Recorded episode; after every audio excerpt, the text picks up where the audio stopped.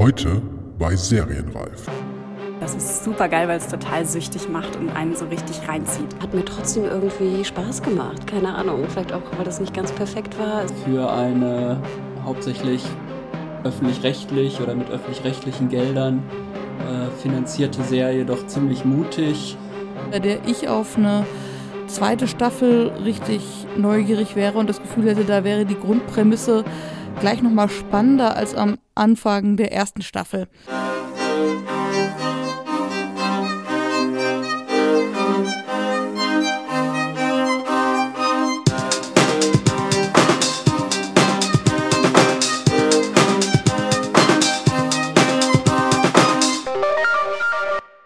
Herzlich willkommen zu einer Sonderausgabe von Serienreif, dem Podcast zum deutschen Serienjahr. Mein Name ist Jens Meyer und ich freue mich, dass ihr auch zur Ferienzeit, in denen sehr viele Podcasts ja eine Sommerpause machen, den Weg hierhin gefunden habt.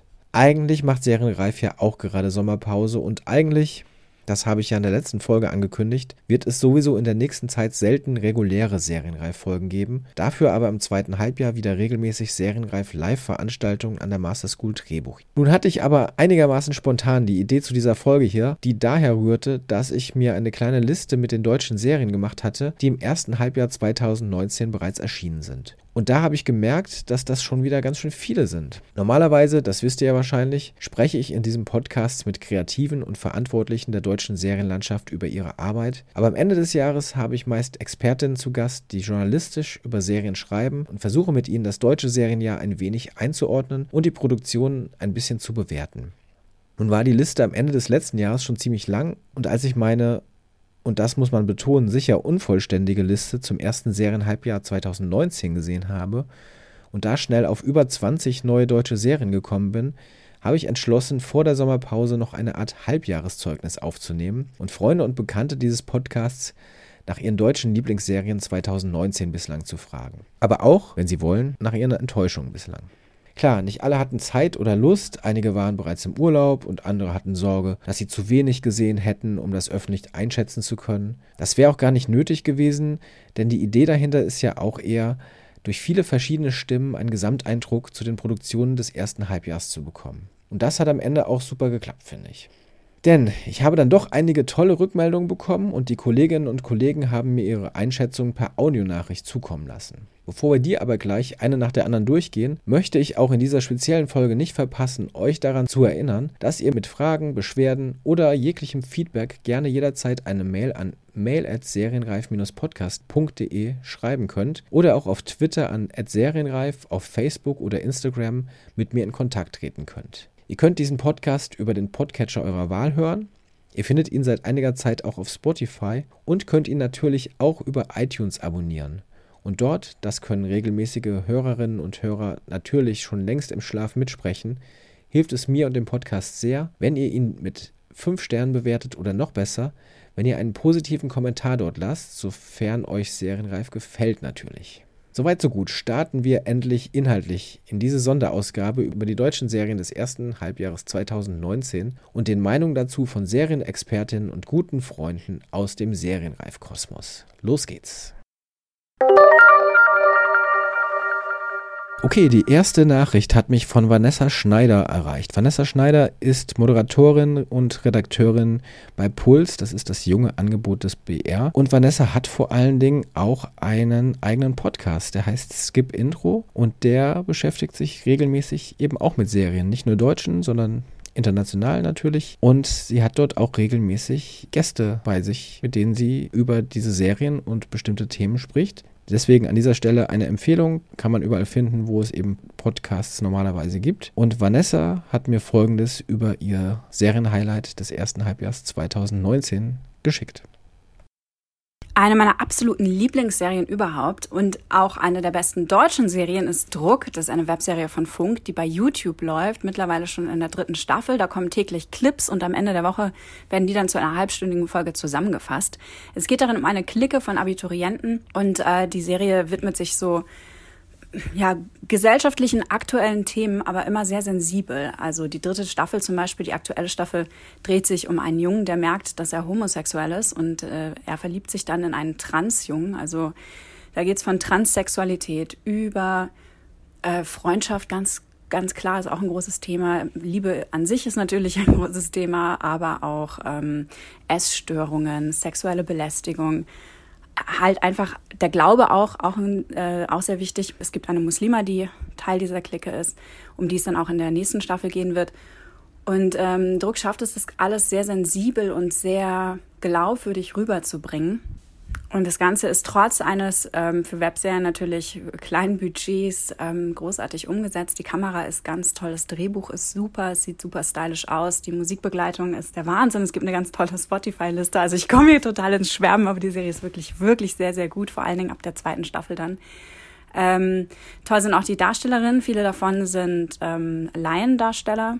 Die hatten vorher noch keine große Erfahrung, haben sich aber in den letzten drei Staffeln wirklich sehr gesteigert und ähm, sind auch dem Rollenalter entsprechend sehr jung. Und viele von denen haben wohl auch an den Dialogen mitgewirkt, was dazu führt, dass das Ganze sehr echt sich anfühlt, wie die miteinander sprechen und miteinander umgehen. Was ich auch sehr an schätze, ist die Transmedia-Begleitung. Also es ist transmedial erzählt, das heißt, es, es geht über verschiedene Plattformen.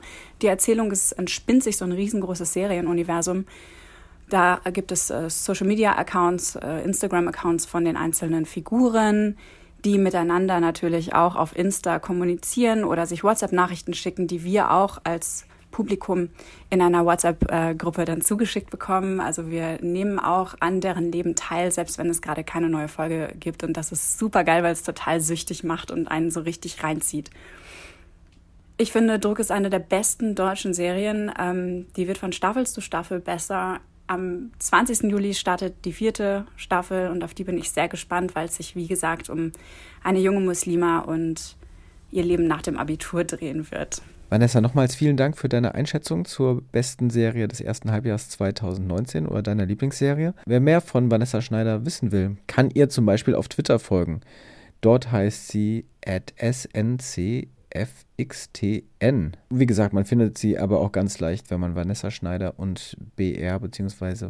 Vanessa Schneider und Puls googelt und dort findet man dann auch ganz schnell den Podcast Skip Intro zu der zur Serie Druck, die sie genannt hat. Findet ihr ebenfalls sehr viel im Netz, auch bei Serienreif. Wir haben natürlich eine eigene Folge zu Druck gehabt und das war mit der Regisseurin Pola Beck. Das war in der Staffel 3 die Folge 9. Wir haben aber auch den Head-Autor von Druck. Alexander Lind bereits in der zweiten Folge von Serienreif überhaupt gehabt, Staffel 1, Folge 2. Da hat er allerdings noch nicht über Druck gesprochen, weil er dort noch nicht Head-Autor war zu diesem Zeitpunkt, weil es die Serie noch gar nicht gab. Genauso haben wir, was sich dann auch im Nachhinein als sehr lustig herausgestellt hat, mit späteren Regisseuren und Autoren gesprochen. Jano Ben Shaban zum Beispiel, den wir in der Folge 6 der ersten Staffel zu Gast hatten, äh, ist ebenfalls später eingestiegen und auch später eingestiegen äh, als Autorin ist Jana Nanzig. Jana Nanzig war zu Gast in der Serienreif Staffel 3, Folge 7. Auch dort war sie noch nicht bei Druck im Autorenteam. Lohnt sich aber auf jeden Fall auch dort mal reinzuhören. Weiter geht's. Äh, nächste Einschätzung habe ich bekommen von Jana Fischer. Jana Fischer ist Autorin unter anderem für die Heute Show und für den WDR und sie macht für WDR Radio Features. Hat dort unter anderem, und daher kenne ich sie auch, ein Radio-Feature gemacht zum Thema Lachen in Serie von der Sitcom zur Setcom und hat dort mit mir ähm, gesprochen über, über Serien, über deutsche Serien und lustige Serien. Und das ist, was mir Jana Fischer zum ersten Serienhalbjahr aus deutscher Sicht 2019 geschickt hat. Du hast nach Einschätzung zum ersten Serienhalbjahr gefragt. Ich habe aus der Liste nicht viel gesehen, aber sagt zumindest zu dem bisschen was. Durchgeschaut habe ich How to Sell Drugs Online Fast, eine Serie, die erstens sehr schick aussieht, wie ich finde, was wahrscheinlich keine große Überraschung ist. Bei den Figuren fand ich die Hauptfigur unsympathisch, aber fühlte mich dafür von den Nebencharakteren relativ gut mitgenommen und den Plot insgesamt fand ich über weite Strecken erst relativ erwartbar und ein bisschen zäh. Dafür hat er dann für mein Gefühl hinten raus nochmal richtig Fahrt aufgenommen und jetzt so am Schluss dann zu einer Grundkonstellation geführt, bei der ich auf eine zweite Staffel richtig neugierig wäre und das Gefühl hätte, da wäre die Grundprämisse gleich nochmal spannender als am Anfang der ersten Staffel. Dann habe ich angefangen, das Wichtigste im Leben und gedenke zumindest auch noch weiter zu schauen, was mich insofern überrascht hat, als die Art von Familienserie eigentlich relativ weit von dem weg ist, was sonst so in mein, ich sag mal, Serienbeuteschema fällt. Ich habe dann aber mal reingeschaut wegen Empfehlungen und der relativ freundlichen Besprechung und es hat dann tatsächlich so eine angenehme Art, die mich echt bisher dran gehalten hat. Ich weiß noch nicht, ob ich tatsächlich die ganze Staffel äh, fertig schauen werde, aber habe allein schon darüber gestaunt, dass ich so eine Familienserie auf Vox und ich mochte zum Beispiel den Club der Roten Bänder nicht. Ich habe gestaunt, dass ich sowas gucken konnte ohne irgendeinen Cringe-Faktor. Dann gab es noch zwei Serien, die ich nach dem Piloten abgebrochen habe. Das war zum einen März gegen März, wo für mich persönlich, glaube ich, das Kernproblem war, dass es im Piloten zu sehr auf gegenseitigem Rumgepampe aufgebaut hat, als dass es mir Lust aufs Weitergucken gemacht hätte. Und zweitens Labol und Erben. Wenn ich mich richtig erinnere, habe ich da beim Schauen eh schon ein bisschen mit den insgesamt auf eine für mich nicht so interessante Art unsympathischen Figuren gefremdelt und wurde dann im Piloten rausgehauen, als die Hauptfigur von Uwe Ochsenknecht gespielt, gegen Ende in der Redaktionskonferenz eine wichtige redaktionelle Entscheidung an seinem ersten Arbeitstag treffen soll und ich den Plot an der Stelle so konstruiert fand, dass diese Kombination dann, glaube ich, mich davon abgehalten hat, noch die zweite Folge anzumachen. Soweit meine spärlichen Eindrücke. Jana, so spärlich waren deine Eindrücke jetzt auch nicht. Es war schon, äh, schon sehr ausführlich. Vielen Dank dafür. Wer mehr über Jana Fischer und das Werk Jana Fischers erfahren möchte, äh, kann, kann das vielleicht am einfachsten auch über Twitter tun, wenn man Jana und Fischer folgt. Das ist sie nämlich selbst. Jana und Fischer ausgeschrieben. Wer mehr über die von ihr empfohlenen Serien wissen will, How to Sell Drugs Online Fast. Die deutsche Netflix-Serie von der Bild- und Tonfabrik aus Köln, Produktionsfirma. Dazu gab es leider bislang noch keine Serienreiffolge. Ich versuche das noch nachzuholen. Mal gucken, ob jemand der Verantwortlichen Zeit findet. Ansonsten, wie gesagt, ihr wisst Bescheid. Eine Netflix-Serie, ihr wisst, wo ihr Netflix findet.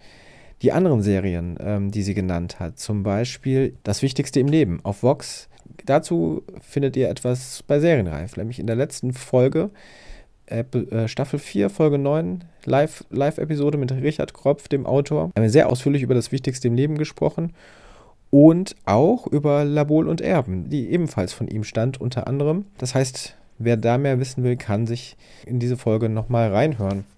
Ansonsten natürlich das Wichtigste im Leben bei Vox, Labol und Erben, ARD. Ähm, wird alles natürlich auch nochmal auf der Homepage von Serienreif zu dieser Folge verlinkt. Das ist klar. Ich vergesse wahrscheinlich sowieso jetzt die Hälfte zu sagen.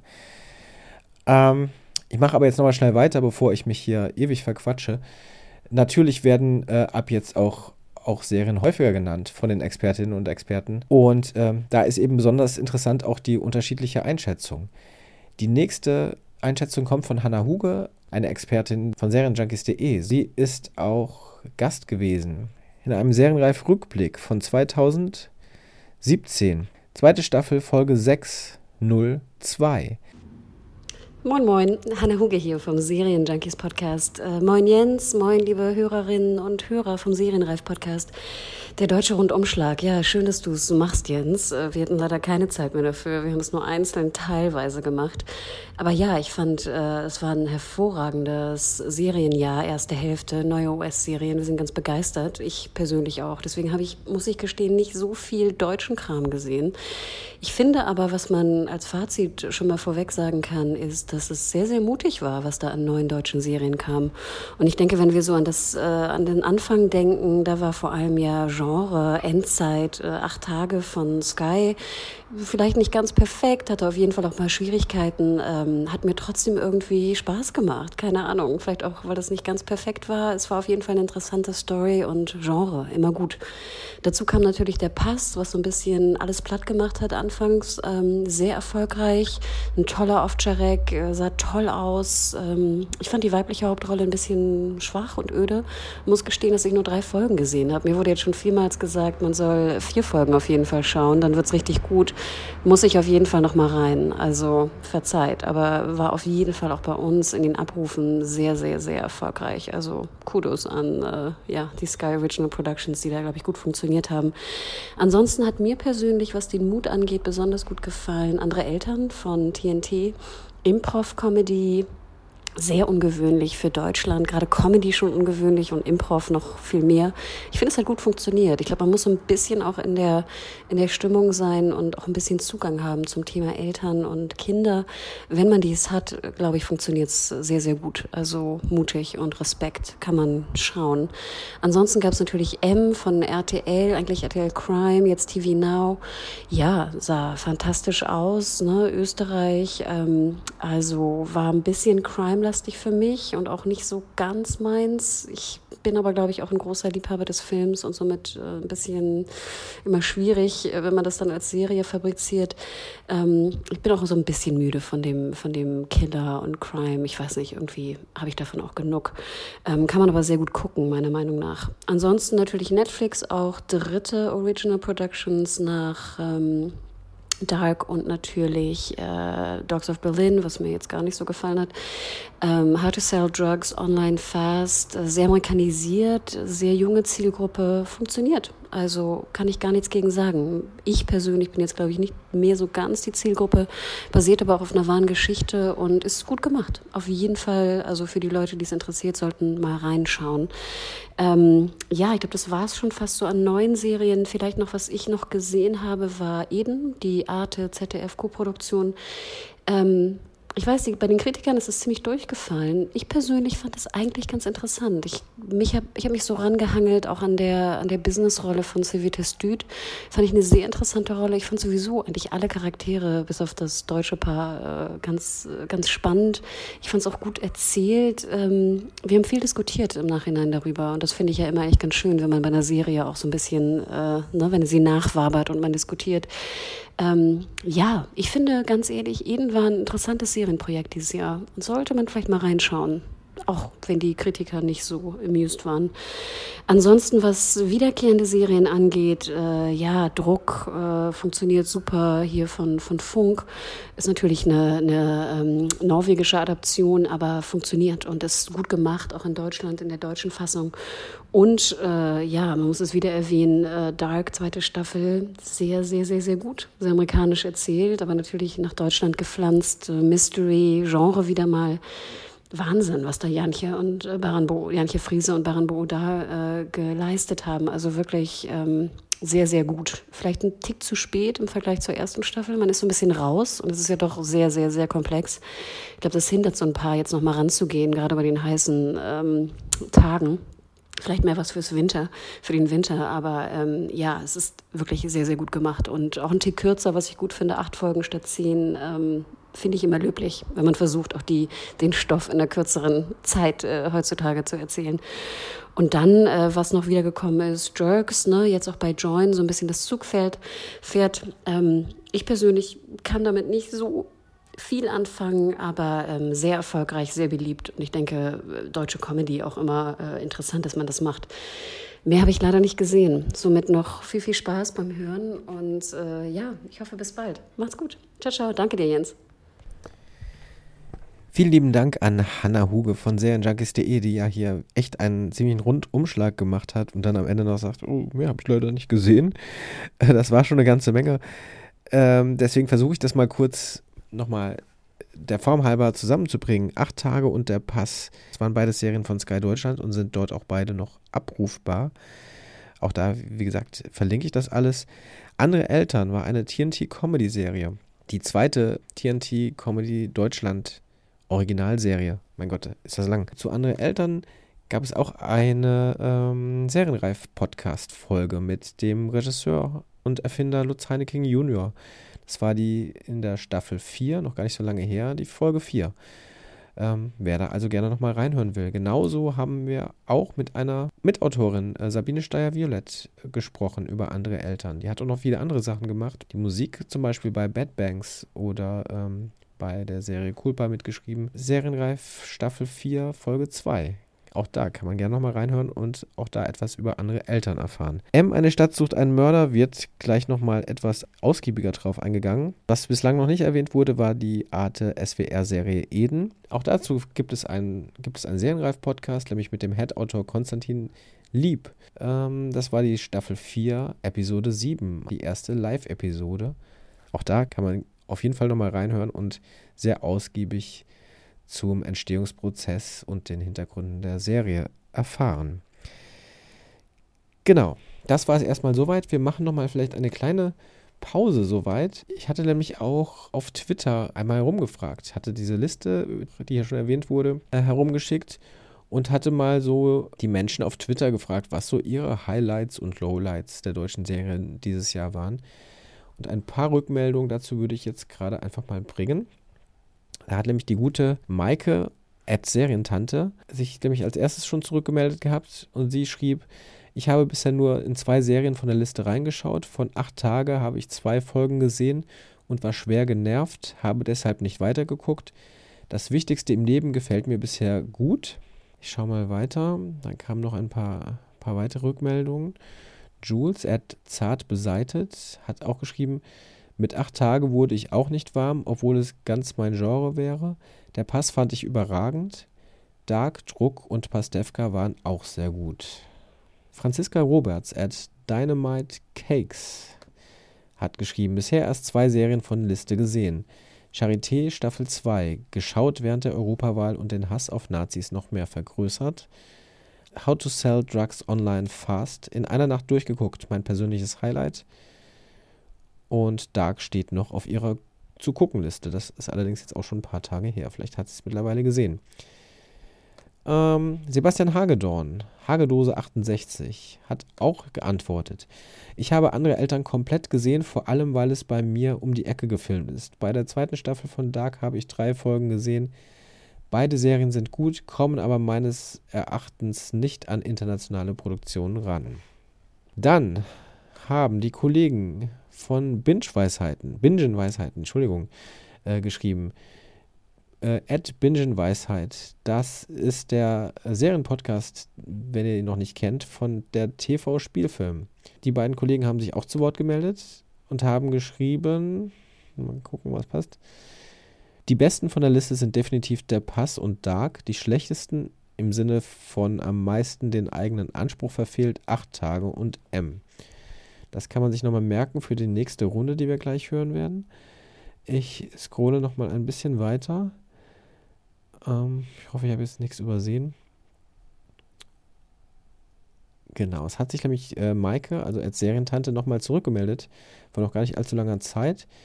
Und sie hat geschrieben, ich kann noch zwei Serien nachtragen. Dead End, das ist eine ZDF-Neo-Produktion, habe ich vor allem wegen äh, Antje Trauer geguckt und weil ich wissen wollte, wie sie die Liebesgeschichte zwischen den beiden Frauen erzählen. Fand ich insgesamt enttäuschend. Ganz anders Dark zweite Staffel, davon bin ich sehr begeistert. Und dann hat sich auch noch äh, gerade eben Marco Maas zurückgemeldet. Marco Maas ist der ähm, Kollege von Ulrike Klode, die wir hier, das kann ich jetzt schon mal verraten, auch später noch hören werden. Die beiden machen zusammen die Seriensprechstunde oder den Seriensprechstunde Podcast. Und er schrieb, März gegen März fehlt mir da noch, das fand ich super. Und How to Sell Drugs ebenso. Eden war leider gar nichts. Dann hat er sich nochmal äh, die Liste angeschaut und schrieb noch etwas kürzer, etwas später zurück. März war doch dabei, ja, stand nämlich auf der Liste. Ich nehme alles zurück. Alles okay, Marco. Vielen Dank auch da für die Einschätzung das waren so ein paar, paar Eindrücke eben, die noch per Twitter zu dieser Liste kamen. Die Liste hier natürlich auch nochmal verlinkt auf der Homepage serienreif-podcast.de. Hier geht es jetzt weiter mit den nächsten Einschätzungen per Audionachricht. Ich schaue mal, Diese Runde ist eigentlich ganz interessant, ähm, wenn man vor allen Dingen eben eine Serie betrachtet, über die gesprochen wird, die bei allen dreien vorkommt, die jetzt als nächstes sprechen. Als erstes kommt Thomas Rogel. Thomas Rogel ist Autor, auch bei der Heute-Show zum Beispiel. Er hat auch die erste Serie von Magenta TV, der Telekom-Plattform äh, Deutsch Lelande, äh, mitentwickelt. Und äh, auch mit ihm habe ich einen sehr lustigen und sehr schönen Podcast gemacht. Das war in der Staffel 3, die Episode 15 mit Thomas Rogel. Kann man gerne nochmal reinhören. Er kommt jetzt als erstes und danach, ich kündige jetzt mal diese, diese Dreierreihe sozusagen direkt an. Danach hört ihr äh, Lina Kokali, die stellt sich selbst vor, die kenne ich auch schon sehr lange, habe auch mit ihr, mein Gott, ich habe mit allen schon einen Podcast gemacht. Die dritte, dritte Folge der ersten Staffel habe ich mit Lina gesprochen. Und ich kenne Lina schon viel länger, nämlich auch aus dem, von einem schönen Serienmagazin, das mal kurzzeitig lebte. Es hieß ursprünglich Torrent Magazin für serielle, serielles Erzählen firmiert mittlerweile unter fortsetzung.tv noch im Netz. Und da kommt nämlich dann auch der dritte Mensch her, der jetzt so in, der, in dem Blog kommt, nämlich Markus Kirzenowski. Markus hat äh, damals das Magazin Torrent herausgegeben, durch die ich nicht nur ihn kennengelernt habe und Lina, ähm, sondern auch noch andere nette Kollegen, mit denen wir dann, das erwähnt nämlich Markus kurz, einen frühen Podcast gemacht haben zum Thema Serien, der damals hieß das serielle Quartett. Äh, so viel nur kurz dazu. Jetzt hört ihr eben alle drei. Zuerst Thomas Rogel, dann Lina und dann Markus ähm, über ihre High- und vielleicht auch Lowlights der deutschen Serien in diesem ersten Halbjahr 2019. Hallo, mein Name ist Thomas Rogel, ich bin Autor. Und mein Serienhighlight im ersten Halbjahr 2019 ist David Schalkos M. Eine Stadt sucht einen Mörder. Das hat mich selbst etwas überrascht, denn als ich es gesehen habe, fand ich die Einzelteile gar nicht so hervorragend zueinander passend. Wir haben auf der einen Seite ähm, ästhetische Brillanz, so ein sehr verkünsteltes, ganz tolles Flair.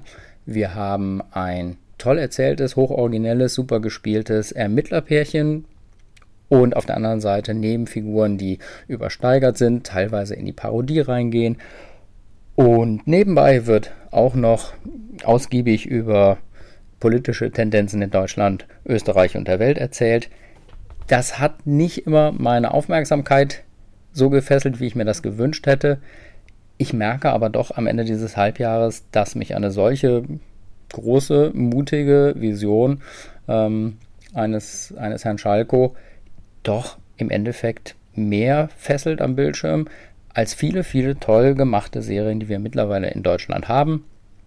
Deshalb mein Serienhighlight. Ähm, was die anderen Serien allerdings angeht, hier auch noch eine lobende Erwähnung für How to Sell Drugs Online Fast von der Bild- und Tonfabrik. Hey, ich bin Lina Gurgali, ich mache die Serientipps im Radio, also zum Beispiel bin ich der Serienjunkie von Cosmo, aber ich mache auch Serientipps bei Bremen 4 und bei unserer Kultur- und Infowelle Bremen 2. Ich gucke verdammt viele Serien, das ist ja auch mein Job. Trotzdem habe ich nicht annähernd alle von Jens Liste gesehen und deswegen ist es eigentlich auch nicht belastbar, was ich hier jetzt gleich von mir gebe. Aber okay, ich fange jetzt mal von hinten an. Richtig enttäuscht bin ich von M, eine Stadt sucht einen Mörder. Und es liegt daran, dass meine deutsche Lieblingsserie Braunschlag ist. Das ist ja so eine alte Serie von David Schalke und die ist total witzig und die ist klug und die ist gesellschaftlich relevant. Und ich habe jetzt nicht erwartet, dass M auch witzig wird. Aber naja, also wenn man so eine berühmte Vorlage hat, dann hat man es natürlich auch schwer. Trotzdem bemüht Schalke ja wirklich dieses Stilmittel Künstlichkeit und alles wirkt so extrem unecht. Und natürlich ist das eine Geschmackssache, dass mir das jetzt gar nicht gefällt, aber ich steige wirklich komplett dann aus, wenn es so hammerbrutal wird, weil dieses hammerbrutale, das halte ich zusammen mit dieser Unechtheit nicht aus. Also es ist so eine ästhetisierte Freude am Schmerz. Das mag ich gar nicht und ich halte das sogar fast für unmoralisch, was ja ein Wort ist, was man vielleicht, wenn man über Kunst spricht, gar nicht benutzen darf. Aber M ist nicht meine Serie. So, dann fand ich andere Eltern lustig. Also ich finde es auch toll, dass mal wieder jemand auf Impro setzt, mag ich. Ähm, ist aber auch echt nur eine Serie für Leute, die wirklich selber auch Eltern sind. Ich glaube, alle anderen können damit gar nichts anfangen. Ähm, Eden fand ich vom Thema her spannend. Ich weiß, das sehen auch nicht alle so, aber ich fand auch die, die Schauspielerin, die Französin, fand ich, hat mir auch gut gefallen. Dark sieht auch in der zweiten Staffel gut aus. How to Sell Drugs scheint ja mega gut bei euch allen anzukommen. Ich finde da auch nicht wirklich was Falsches dran. Für mich war das eben so eine Teenie-Serie, wie etwa auch Elite. Also jetzt könnt ihr mich grillen für den Vergleich. Das ist ja gar nicht falsch. Also warum nicht? Aber hat ich von den Themen her einfach auch nicht so abgeholt. Trotzdem, die schönste Überraschung war für mich tatsächlich auch eine Teenie-Serie, nämlich äh, die dritte Staffel Druck.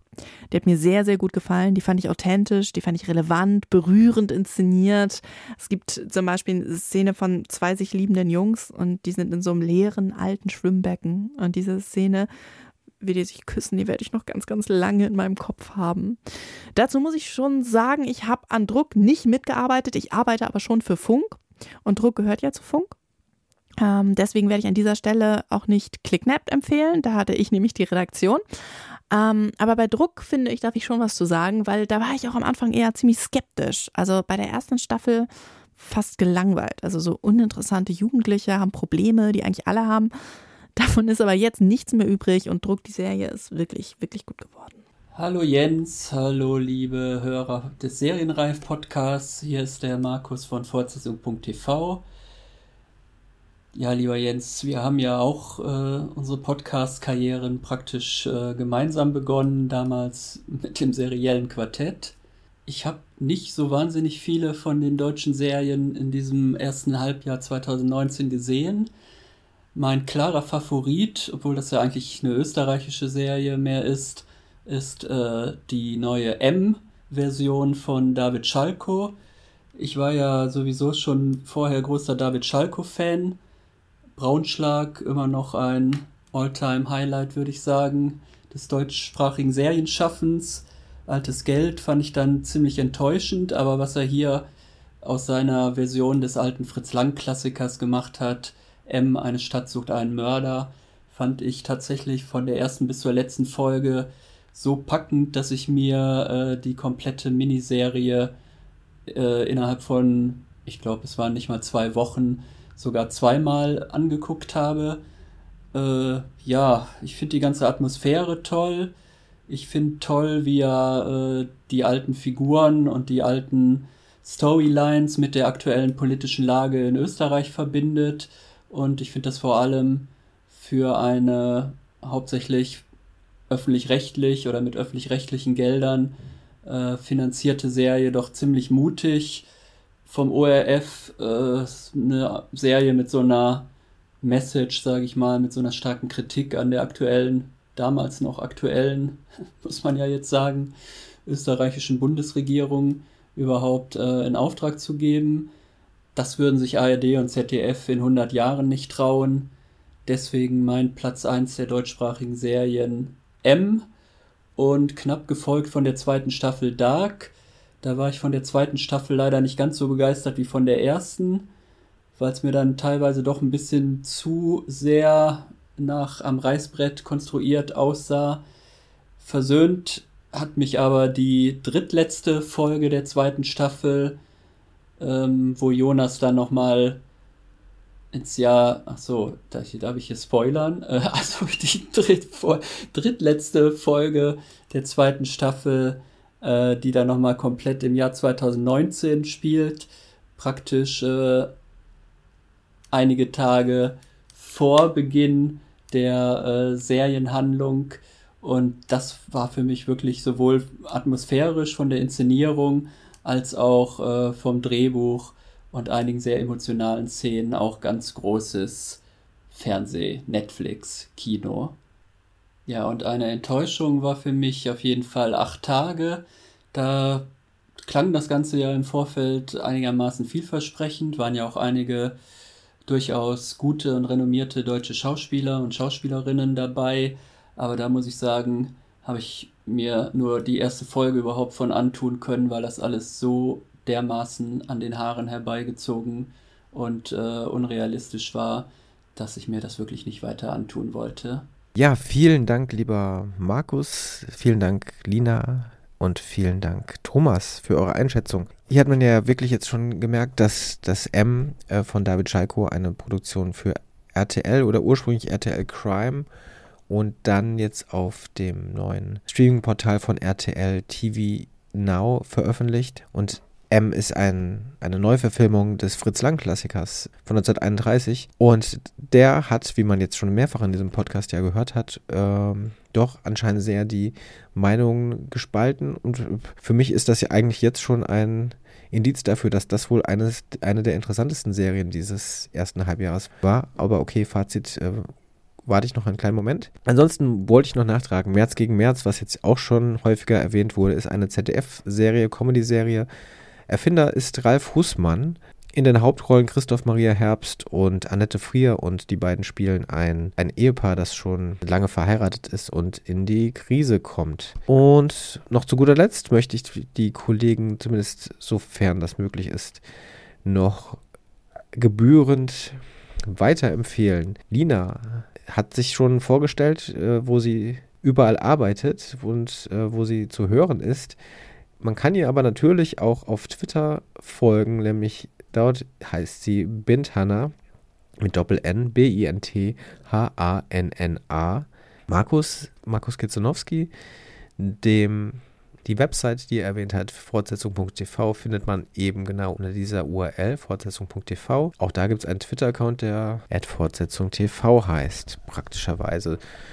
Auch sehr zu empfehlen, wenn man Lust hat, ist der Twitter-Account von Thomas Rogel, at tom-the-rogel. Okay, ähm, das war es auch schon fast. Zu guter Letzt kommt wieder eine alte Bekannte von Serienreif, nämlich Ulrike Klode. Ulrike Klode habe ich gerade eben schon erwähnt.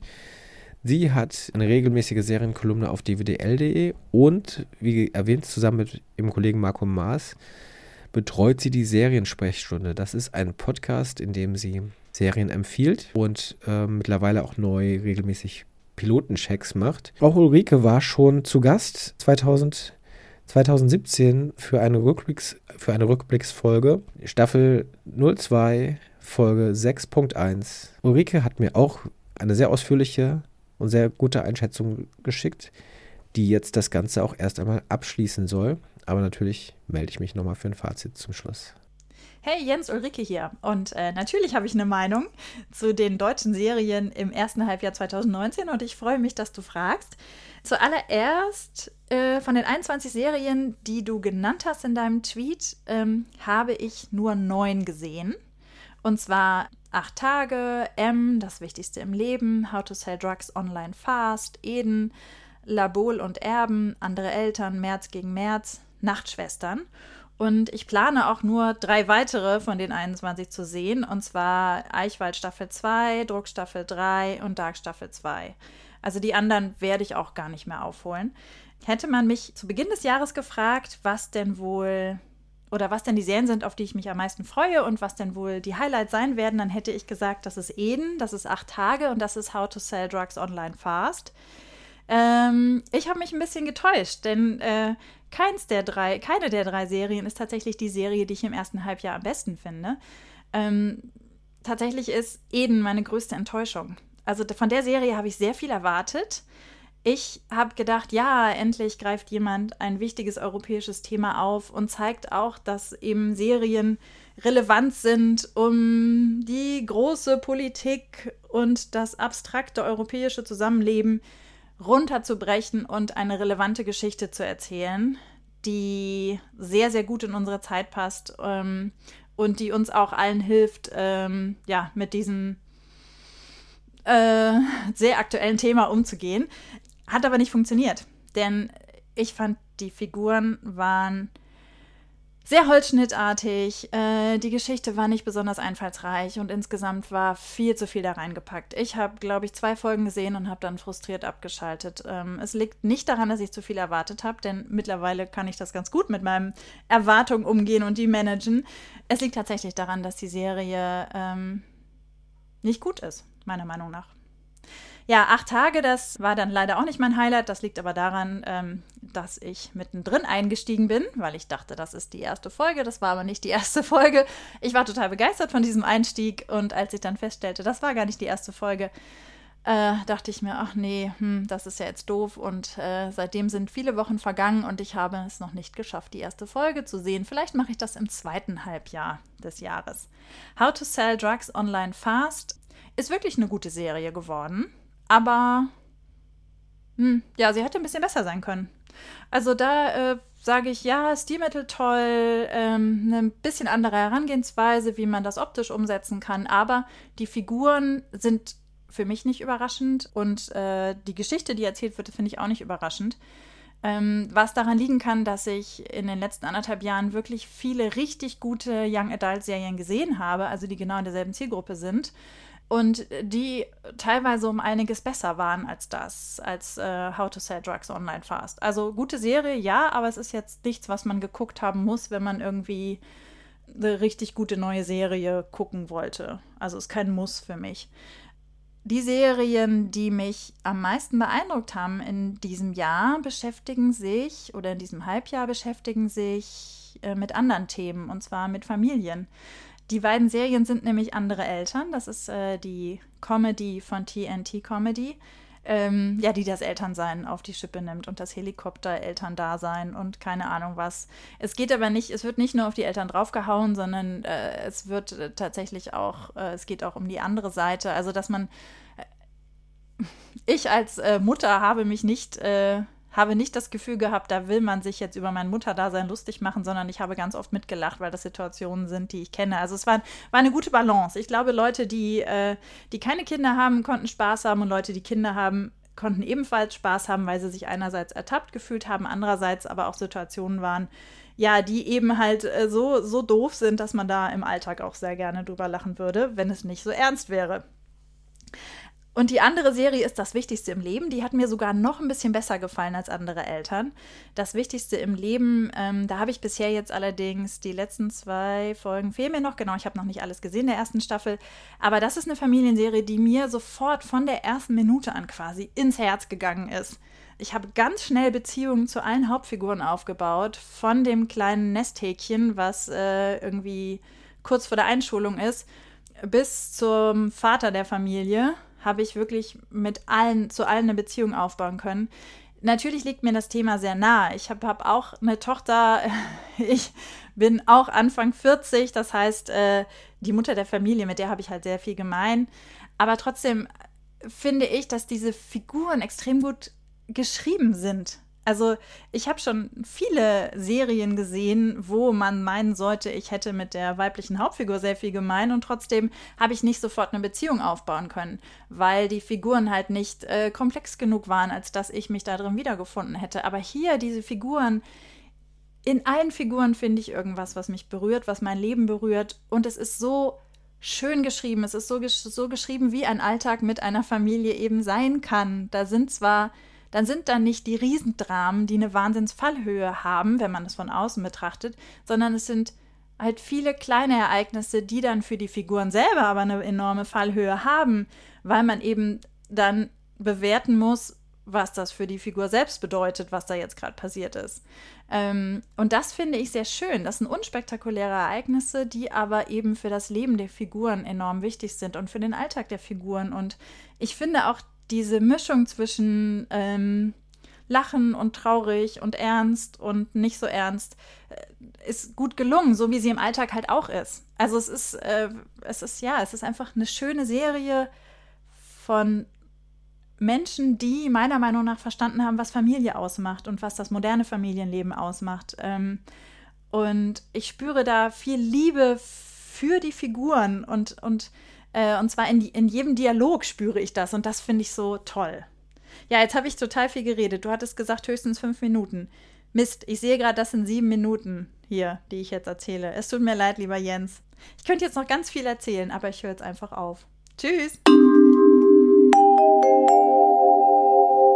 Ja, äh, liebe Ulrike, das ist nicht so schlimm gewesen, dass du etwas länger gesprochen hattest als das, was ich so am Anfang so ungefähr als Zeitrahmen vorgeschlagen hatte, will ich auch mal lieber sagen. Umso schöner, dass du noch so ausgiebig wirklich über deine Highlights am Ende gesprochen hast und erklärt hast, warum du sie so gut findest. Ja, überhaupt vielen, vielen lieben Dank nochmal an alle, die mitgemacht haben, an alle, die mir Sprachnachrichten geschickt haben, an alle, die mir über Twitter geschrieben haben. Ich finde es total gut und ich finde wirklich, man hat durch die vielen Stimmen nochmal wirklich einen kleinen Eindruck bekommen der deutschen Serien in diesem ersten Serienhalbjahr.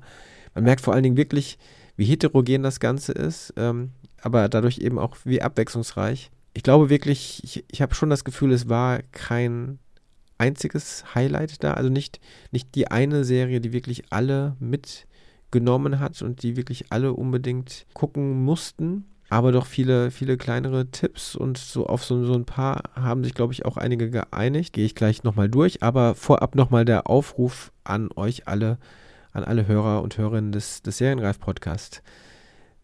Wenn ihr Lust habt, schickt doch einfach mal an mail.serienreif-podcast.de eine Mail mit euren Highlights, mit euren Lowlights auch gerne. Worauf freut ihr euch im nächsten Halbjahr 2019? Wie seht ihr überhaupt die deutsche Serienlandschaft mittlerweile? Gerade vielleicht im Vergleich noch zu, zu der vor ein paar Jahren. Sehr gerne natürlich auch äh, kommentiert, wie ihr die, die Einschätzung der Kolleginnen und Kollegen hier fandet.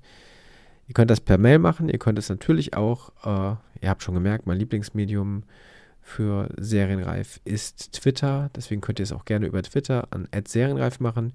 Ein Instagram-Account gibt es mittlerweile auch. Inwieweit es da so funktioniert, weiß ich nicht. Mit dem Feedback zu so einem Podcast, aber den, der heißt, glaube ich, auch Serienreif. Oh Gott, ich weiß noch nicht mehr genau, wie der heißt. Guckt mal, Deutschland in Serie, glaube ich. Oder Serienreif. Eins von beiden. Und ähm, genau, Facebook äh, gibt es auch eine Seite. Da könnt ihr gerne auch schreiben, wenn ihr wollt. Ich würde mich auf jeden Fall total freuen, wenn wir uns da noch ein bisschen austauschen könnten. Bin auch selbst sehr gespannt auf das zweite Halbjahr 2019. Aber bevor wir jetzt hier komplett rausgehen, wollte ich wirklich noch einmal alle Serien ein bisschen einschätzen. Erstens, die hier genannt wurden und vielleicht noch selbst gucken, ob ich noch was ergänzen wollte. Deswegen mache ich diese Liste jetzt nochmal auf und suche sie nochmal raus. Okay. Ähm, genau. Genannt wurden Übrigens gibt es mittlerweile, sind es ein paar mehr als die von Ulrike genannten 21 Serien geworden. Und es sind definitiv noch nicht alle. Acht Tage von Sky wurde mehrfach genannt. Etwas zwiegespalten, würde ich sagen. Wer, wer, noch überhaupt nicht weiß, worum es geht, es ist eine, eine Endzeitserie. Ähm, das heißt eine, auch eine Genreserie, dysto eine dystopische Genreserie. Da es geht darum, dass eben in acht Tagen ein ein Komet in Europa einschlagen wird und deswegen sich ganz Europa auf, auf der Flucht befindet, um das Leben zu retten oder man stellt sich auf den Tod, auf den drohenden Tod ein. Sky Deutschland hat diese Serie produziert äh, und sie ist immer noch auf Sky zu finden. Genauso wie Der Pass, über den vor allen Dingen Hanna etwas ausführlicher gesprochen hat. Eine deutsch-österreichische Koproduktion, die ein bisschen nach dem Prinzip der Brücke funktioniert und die wirklich äh, auch sehr erfolgreich äh, gewesen ist und sehr viele Anhänger gefunden hat in diesem Jahr. Wir haben über M gesprochen, eine Stadt sucht einen Mörder, auf TV Now zu finden. Da wurde schon sehr ausgiebig drauf eingegangen. Und äh, das Wichtigste im Leben ist auf Vox gelaufen. Auch das gehört zu TV Now, äh, TV Now, muss man wahrscheinlich sagen. Äh, auch dort noch zu finden. Ist gerade zu Ende gegangen, die erste Staffel. How to Sell Drugs Online Fast oder Fast, je nachdem, wie man es aussprechen will, ist auf Netflix natürlich immer noch zu finden. Eden, die Arte ARD-Produktion, ist, soweit ich das jetzt gerade überblicken konnte, nicht mehr online zu finden. Aber ich werde das nochmal überprüfen und entsprechend auch angeben äh, auf der auf der Website zu serienreif-podcast.de zu diesem Artikel, also zu diesem Podcast. Was äh, leider nicht genannt wurde, glaube ich, oder zumindest nicht, nicht ausführlich, war die Polit-Comedy-Serie Eichwald MDB, die zweite Staffel, die aber auch wirklich erst vor kurzem gestartet ist oder ausgestrahlt wurde auf ZDF. Ähm, auch da hatte ich den, den Schöpfer Stefan Stuckmann bereits vor längerer Zeit zu Gast im, im Podcast. Ähm, das war in der ersten Staffel die achte Folge auch da lohnt sich das nochmal reinzuhören. Das war eine sehr lange Folge, über der wir, über, in der wir über sehr viel gesprochen haben, was, was deutsche Entwicklungen, Serien angeht. Und ähm, ich hatte die Möglichkeit, die Premiere auf dem TV Series Berlin Festival zu sehen und äh, habe die ersten zwei Folgen dazu gesehen und äh, fand es wieder äuß äußerst gelungen und ähm, die Serie ist immer noch an der ZDF-Mediathek abrufbar und das wäre eine Serie, die ich empfehlen würde noch zusätzlich. Ich schaue mal weiter. Druck äh, wurde hier mehrfach lobend erwähnt. Das ist eine Funkserie, die ist eben auch entweder auf der Funk-App zu finden, dem jungen Angebot von ARD und ZDF, oder auch auf YouTube. Dort startet bald, wie Vanessa das am Anfang erwähnt hat, die vierte Staffel. Labol und Erben, äh, eine ARD- bzw. SWR-Serie. Ähm, müsste man auch nochmal googeln, ob das noch online ist. Ich gehe davon aus, ehrlich gesagt. Ich mache es jetzt mal direkt. Nein, leider, soweit ich das jetzt sehen kann, ist die jetzt auch nicht mehr offiziell in einer der Mediatheken zu finden, aber auch da schaue ich nochmal genauer nach. Andere Eltern, eine TNT-Comedy-Serie hier in Deutschland, ähm, ist entsprechend auch im äh, Repertoire von äh, TNT Comedy oder TNT Deutschland, wo ja TNT-Serie und TNT-Comedy quasi zusammengehört, zu finden. Was auch nicht äh, erwähnt wurde, was ich ein bisschen schade finde, immer, weil es als selbstverständlich hingenommen wird, war die äh, Pastewka, die aktuelle Staffel, die auf Amazon jetzt mittlerweile ja gelaufen ist. Dort kommt bald die zehnte und finale Staffel und ich finde schon, dass die Serie sich auch schön entwickelt hat. Ich muss dazu sagen, ich mochte sie immer schon gerne und ähm, seit sie auf Amazon ist, hat sich da auch tatsächlich nochmal so erzählerisch so ein bisschen was was getan. Und ähm, ich mochte wirklich die neunte, war es die neunte Staffel jetzt gerade, wirklich auch sehr gerne. Ähm, fand ich sehr unterhaltsam. Dark wurde nochmal ausgiebig gelobt. Ich glaube, es gab fast kein, keine Kritik. Es ist eigentlich gerade wirklich, glaube ich, die deutsche Serie der Stunde, wenn man von einer sprechen kann. Auch international äh, gibt es eine große Fanbasis und die dritte Staffel wird aktuell gedreht die äh, Schöpfer Baranbo oder der Regisseur und die Autorin Jantje Friese sind da wirklich gerade auf einer ziemlichen Erfolgswelle. Und ich glaube, wenn man aktuell von einer deutschen Erfolgsserie sprechen kann, dann ist es die. März gegen März habe ich eben schon genannt. Das ist noch in der ZDF-Mediathek zu finden, glaube ich. Charité, ähm, zweite Staffel, wurde in den Twitter-Kommentaren kurz genannt. Auch etwas zu kurz gekommen, finde ich, ist die dritte Staffel von Jerks in diesem Podcast äh, von, von, Christian Ulmen äh, zusammen mit Fariadi. Ähm, aktuell zu finden auf Join, einem neuen Portal von Pro7, das gratis abrufbar ist, äh, mit überschaubarer Werbung. Es lohnt sich auf jeden Fall. Endlich ist Jerks mal etwas einfacher zu sehen. Vorher war es ja immer beim Maxdome. Und ähm, äh, natürlich wird es auch noch auf Pro7 ausgestrahlt. Ja, das waren, glaube ich, hauptsächlich die Serien, die jetzt hier so erwähnt wurden oder die ich noch zusätzlich erwähnen wollte. Wie gesagt, die Liste könnt ihr euch selbst ja auch nochmal an, anschauen. Ich glaube wirklich, dass die, äh, die Serien des Halbjahres, die jetzt hier so ein bisschen rauskamen, neben Dark noch M, eine Stadt sucht einen Mörder ist, die zumindest sehr gespalten hat. Druck von Funk ähm, hat extrem viele Fans gefunden in diesem Halbjahr das Wichtigste im Leben war die Überraschung für, für viele, die Familienserie. Ich empfehle hier wirklich nochmal in den Podcast mit, mit dem Schöpfer Richard Kropf reinzuhören. Und andere Eltern, die TNT-Comedy-Serie sowie How to Sell Drugs Online Fast auf Netflix wurden ebenfalls ziemlich lobend erwähnt. Vielleicht hat es ein bisschen geholfen, euch auch noch Lust auf die eine oder andere Serie zu machen oder in den einen oder anderen Podcast reinzuhören. Ich würde mich jedenfalls freuen. Hier geht es nach der Sommerpause Ende August weiter mit neuen Podcasts und Serienreif Live an der Master School Drehbuch hier in Berlin mit Gästen, die mit Sicherheit auch spannend sein werden. Ich freue mich, wenn ihr dann auch wieder reinhört und wünsche jetzt erst einmal eine schöne Sommerzeit. Erholt euch gut und stärkt euch und holt ein paar Serien nach. Bis bald, macht's gut, auf Wiederhören.